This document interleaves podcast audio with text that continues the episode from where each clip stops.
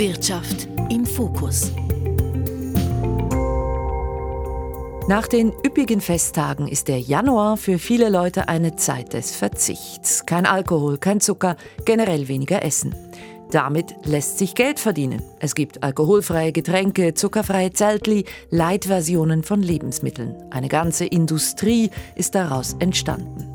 Wir schauen heute auf einen Geschäftsbereich, bei dem ebenfalls das Essen im Zentrum steht, genauer das Nicht-Essen. Es wird ein wachsendes Feld sein, eben äh, zu verzichten. Und dazu gehört auch das Detoxing, wie es im Jargon heißt, landläufig auch Fasten genannt. Ums organisierte Fasten herum entsteht nämlich eine ganze Branche. Seit dem 2021 stelle ich fast alle Monate stelle ich fest, dass wieder etwas Neues auf dem Markt ist. Warum ist das so? Und wie verdient man mit eben nichts doch einiges Geld?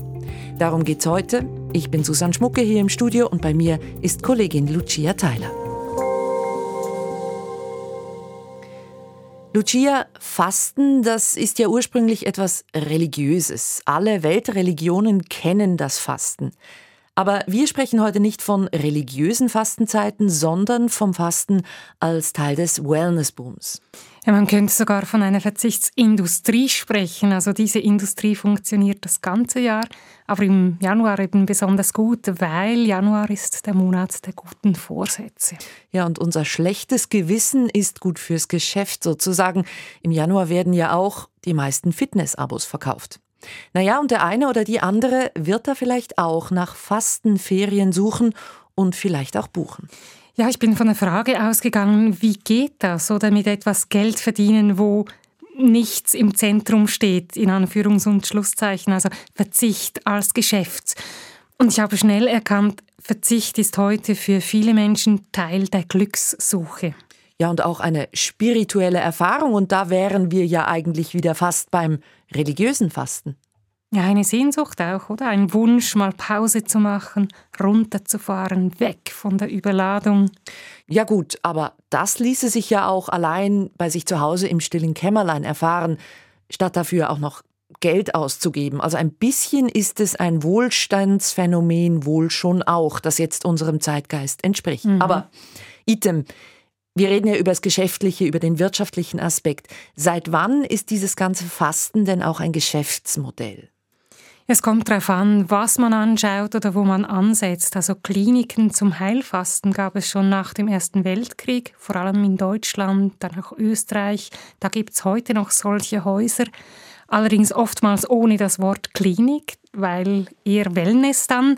In der Schweiz gibt es kaum spezialisierte Hotels, aber es gibt Fastenwochen, Fastenwanderungen.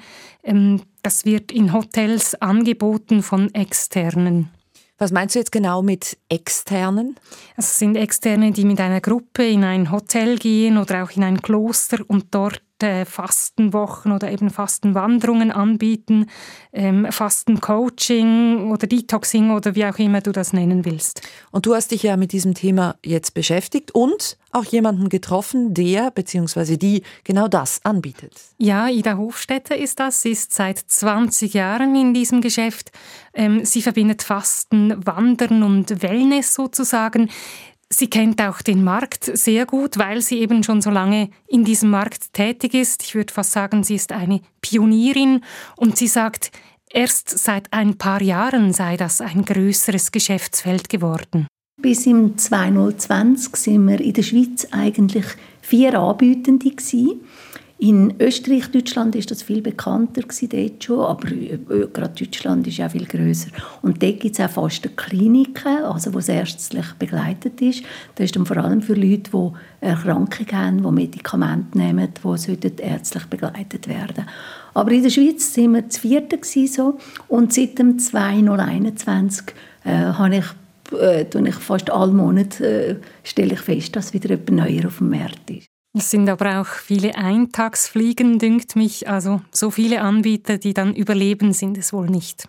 Aber trotzdem scheint es da einen Boom zu geben seit ein paar Jahren. Woher kommt denn das? Hat das auch mit unserem vollen, manchmal übervollen Alltag zu tun? Über diese Frage habe ich mit Roland Liemann gesprochen. Er ist Tourismusexperte an der Hochschule Luzern und doziert unter anderem zum Thema Gesundheitstourismus. Und er sieht den Trend, er sagt aber auch, eigentlich ist Erholung und Gesundheit die Ursprungsidee von Ferien.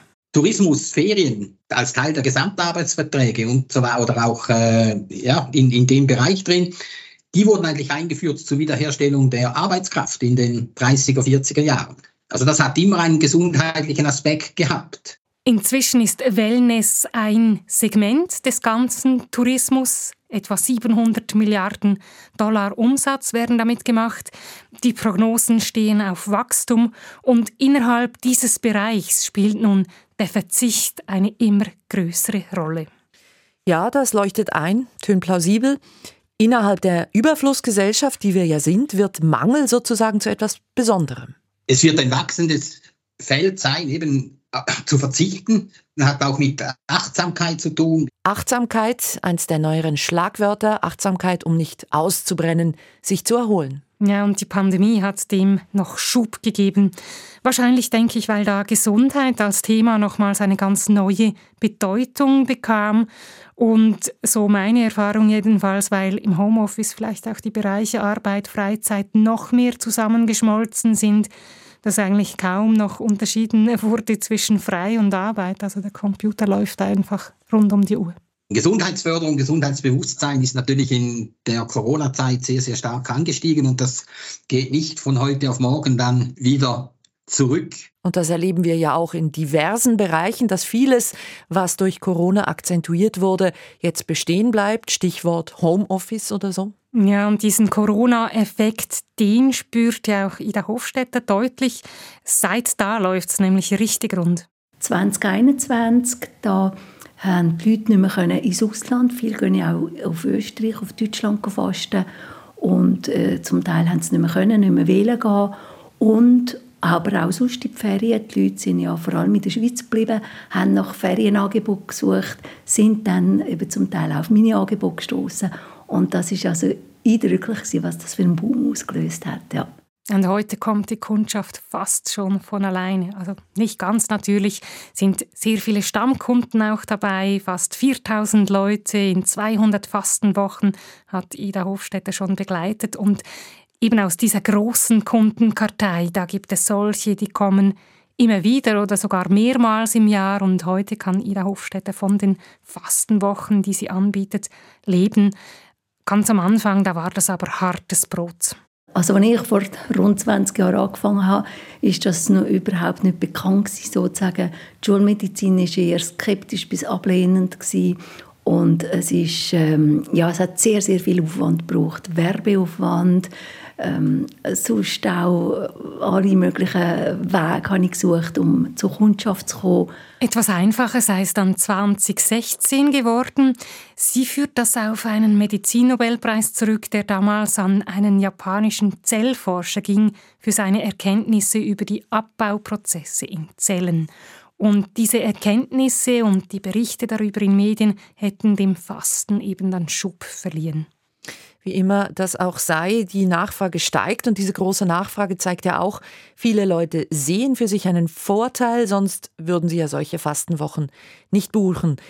Ich meine, es gibt gesundheitsökonomische Studien, die zeigen ja auch, dass die Leute, also wir, wenn wir über mehr Wohlstand verfügen, wenn wir mehr Geld frei zur Verfügung haben, dass wir dann auch einen größeren Anteil davon für die Gesundheit ausgeben. Wobei der Übergang von Gesundheit zu Lifestyle ist da wohl fließend.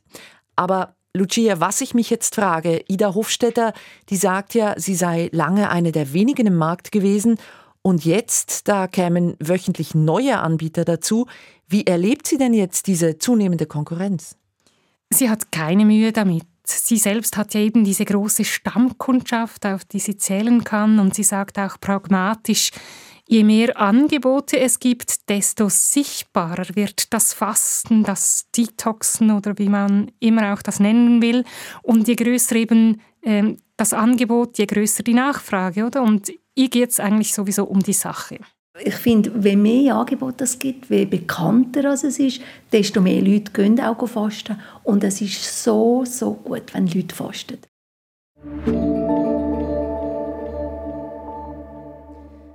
Fassen wir mal zusammen. Fasten fasziniert offenbar immer mehr Menschen. Die Nachfrage und das Angebot, die beiden schaukeln sich gegenseitig hoch. Aber Lucia, du hast zu Beginn auch angetönt, dass nicht alle neuen Anbieter auf dem Platz sich auch behaupten können. Was braucht es denn, um wirklich bestehen zu können? Es hängt sehr stark von den Personen ab, die das anbieten. Wir haben vorhin ja Ida Hofstetter kennengelernt. Sie hat 20 Jahre lang eine Kundschaft aufgebaut. Das Ziel der Anbieterinnen, der Anbieter ist ja eben Stammkunden zu gewinnen und zu halten. Und ich würde sagen, das ist kein schnelles Geschäft, das man schnell hochziehen kann und dann läuft's. Im Jargon nennt sich das ein People-Business, also die Person zählt. Genau. Ähm, über den Markteintritt habe ich mit Nadine Vallet gesprochen. Sie bietet seit etwa vier Jahren Fastenwochen an. Sie positioniert sich etwas moderner, jünger. Das ist jedenfalls jetzt meine Einschätzung. Ihr Angebot nennt sich auch Zero and You. Ähm, sie ist mit diesen Wochen in Hotels oder auch in Klöstern. Ähm, sie nennt es Retreats. Äh, in Ausnahmefällen macht sie auch Online-Begleitung oder Einzelcoaching. Ich habe mich in einem solchen Coaching dazugesellen dürfen, also ich war online, Nadine Vallet als Fastenleiterin und ihre Teilnehmerin Caroline, die waren zusammen. Ich bin 38 und ich lebe in Zürich und bin äh, sehr stark involviert im, im Business und bin in meinem normalen Alltag sehr mit sehr viel überflutet, würde ich manchmal schon sagen, wie wir alle. Das war jetzt eben Caroline, aus meiner Sicht eine typische Fastenteilnehmerin der jüngeren Generation. Es geht ums Runterfahren, ums Neustarten. Klingt ein bisschen nach Computer. Ja, aber so ist es nicht gemeint. Es geht eher um Orientierung. Und darum fastet Caroline regelmäßig eine Woche. In dieser Woche entsteht sehr viel Klarheit jeweils und einfach für nachher auch ganz viele Neubeginne. Ähm, und das heißt, vieles, was ich vielleicht zuvor schon, das hat geschlummert, kann sich dann nach dieser Fastenwoche mit dieser Klarheit und auch mit diesem wenigen, was man da mal hat in der Woche, ähm, dann etablieren. Und Caroline findet, Fasten ist nicht Verzicht, sondern eine Erfahrung mehr. Ich hatte ja übrigens die Vorstellung, dass beim Fasten, dass man da übermüdet ist, den ganzen Tag schläft. Äh, aber das ist nicht so. Also Caroline geht in die Sauna, macht Wellness, Massagen oder sogar etwas Kultur. Gestern Abend war ich zum Beispiel in der Oper und da ich liebe Brezel und dann siehst du natürlich überall die Brezel ähm, und das sind solche Momente. Aber es ist auch spannend, weil du natürlich du hast ein viel größeres Geschmacksempfinden während diesen Wochen und du bist viel sensibilisierter auf gewisse Dinge wie zum Beispiel Brezel. Und, aber sonst find, ist, fällt es mir überhaupt nicht schwer. Hm, der Verzicht hat eben für Sie etwas Lustvolles, wobei die Lehre, das Aushalten davon eben etwas sehr Befriedigendes ist. Das Nichtsessen, das habe ich auch häufig diskutiert, das Nichtsessen, das ist ja eben so wertvoll. Und das natürlich bei uns ist das anders konnotiert häufig. Das ist so, aha, jetzt gehst du in die Ferien und kannst nicht einmal essen. Ja, und was macht sie denn dann den lieben langen Tag? Also Oper am Abend, das geht ja noch, aber sonst? Das Tagesprogramm, das gestaltet sie jetzt in diesem Setting, in diesem Einzelcoaching eben zusammen mit der Fastenleiterin Nadine Vallet. Sie sitzt gerade neben ihr und das ist ja eben das Spezielle hier jetzt, das ist ein Einzelcoaching. Wir haben jetzt gerade zusammen die Suppe eingenommen mhm. und mhm. ähm, wir besprechen jeden Tag, also auch was Caroline mag oder, oder was sie nicht mag. Und es gibt ja jeden Tag auch frisch zubereitete Säfte aus Gemüse- und Obstbasis äh, oder auf Gemüse- und Obstbasis. Und dann äh, gibt es äh, am Mittag eben die Suppe, die wir einnehmen. Und für Abend, äh, für den Abend bekommt Caroline dann den Gemüse. Obstsaft, äh, den sie dann im Hotel dann zu sich nehmen kann. Und es ist in der Regel so, wir besprechen, äh, was am Nachmittag jetzt äh, Schönes anstehen kann. Und heute geht zum Beispiel Caroline in die Sauna. Und in ein Bad vielleicht oder in eine Massage. Also das alles könnte man ja auch so oder ähnlich in der Fastenwoche tun, die Nadine Vallet auch anbietet in der Schweiz, in Hotels oder in Klöstern. Äh, übrigens ist Nadine Vallet ja Deutsche. Sie kennt aber die Schweiz aus ihrer Studienzeit in St. Gallen sehr gut und sie findet, die Schweiz und Gesundheitsferien, das sei eigentlich der perfekte Match. alleine durch diese vielfältigen Möglichkeiten in der Natur ähm, und aber auch durch die regionalen Speisen, die äh, in der Schweiz angeboten werden, steht für mich schon die Schweiz für Gesundheit.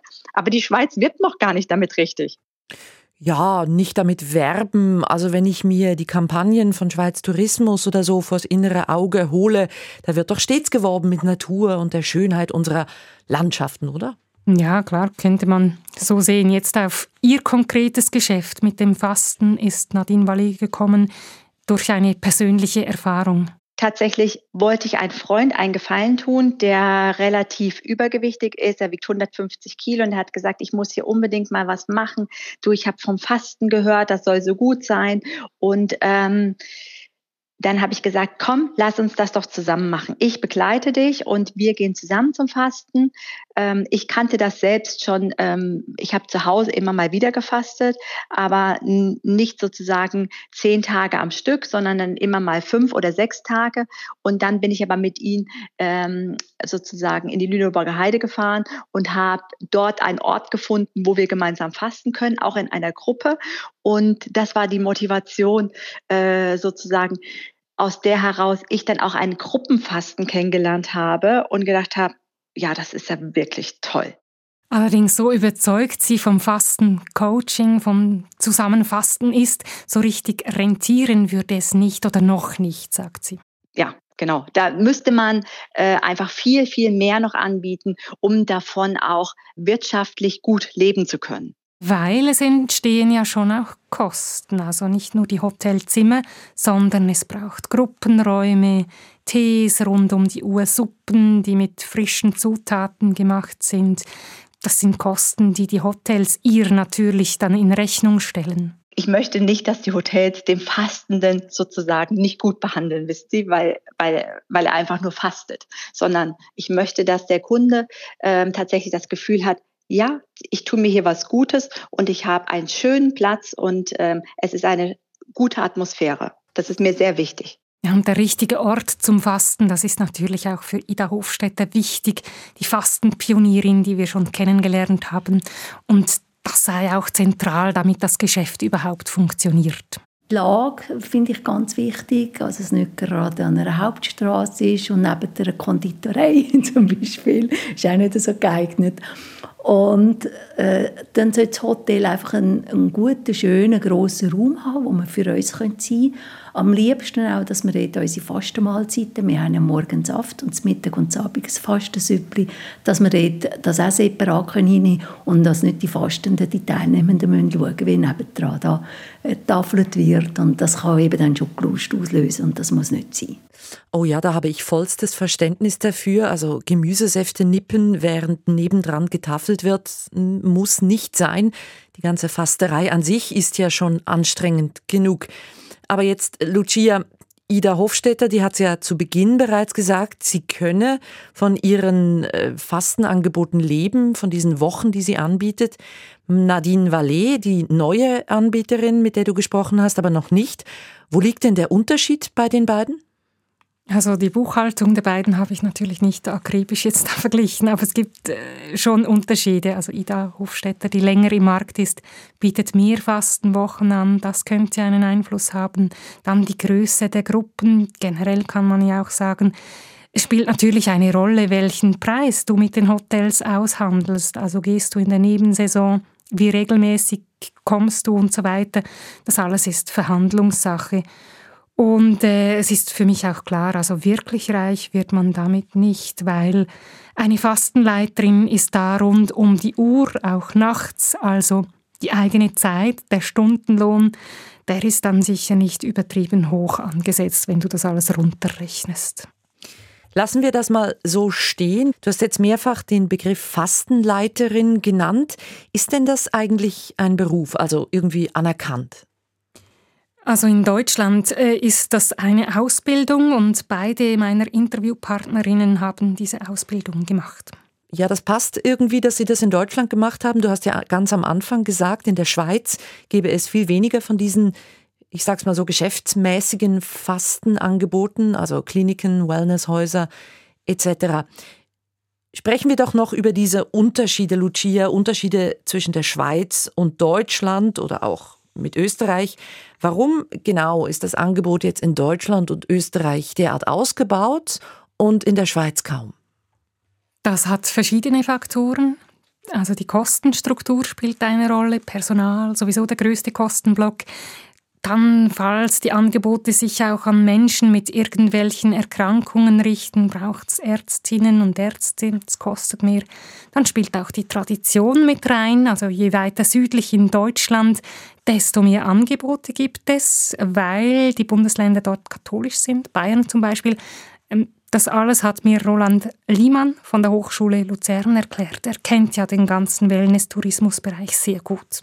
Bayern ist ja sehr stark vom Katholizismus auch geprägt und äh, die 40 Tage Fastenzeit vom Fasching bis zu Ostern, äh, die wird da noch stärker gewichtet. Und dieses Argument dürfte auch für Österreich gelten, ebenfalls ja katholisch. Ja, und auch das Budget der Konsumentinnen und Konsumenten spielt eine Rolle. In Deutschland übernimmt die Krankenkasse vielfach solche Aufenthalte, bei uns äh, viel weniger. In der Schweiz wird das Kurwesen relativ stiefmütterlich behandelt. Von den äh, Möglichkeiten der Unterstützung aus der allgemeinen Versicherung raus, bei Zusatzversicherungen sieht es zum Teil ein bisschen anders aus, aber in Deutschland ist das üblich, dass die Leute haben da ein Recht auf Kuren. Okay, es gibt also strukturelle Unterschiede, warum das Angebot in Deutschland und in Österreich deutlich größer ist als hierzulande in der Schweiz. Aber jetzt mal so generell gesprochen, dieser Trend, Trend äh, von Fasten und Verzichten und Angebote, die das dann aufnehmen, geht das denn weiter? Was sagt der Experte dazu? Es wird im Tourismus nicht ein Hype werden, in dem Sinn, dass jedes Hotel jetzt auch umstellt. Die Ernährung, die wird so oder so umgestellt, das ist man auch schon dran in der Hotellerie. Nachhaltigkeit spielt da eine große Rolle. Aber es wird im Bereich von Wellness, von Gesundheitsferien, wird das Fasten ganz sicher eher zunehmen. Ja, und das ist natürlich im Sinne der Fastenanbieterinnen Ida Hofstädter und Nadine Vallée. Und auch im Sinne von Caroline, der Fastenteilnehmerin. Sie müsste dann nämlich viel weniger erklären. Ich stelle mir vor, hoffentlich in ein paar Jahren ist es nicht mehr so, dass dann gewisse Leute sagen, was, du gehst fasten in deinen Ferien, sondern eher umgekehrt, dass es so etabliert sein wird, dass man das dass man weiß, man tut sich mit dem etwas Gutes. Ja, und wenn immer mehr äh, Leute davon überzeugt sind, dann nährt das natürlich auch diesen wachsenden Markt. Ähm, Fasten und der Verzicht, wie gesagt, ein größer werdendes Geschäft. Danke, Lucia Theiler, für diese Eindrücke über ein altes Anliegen und eine eher neue Branche, die darauf reagiert, auf diese Sehnsucht von uns allen nach Verzicht in einer Überflussgesellschaft. Mein Name ist Susanne Schmucke und ich bedanke mich fürs Interesse. Trend. Wirtschaft im Fokus.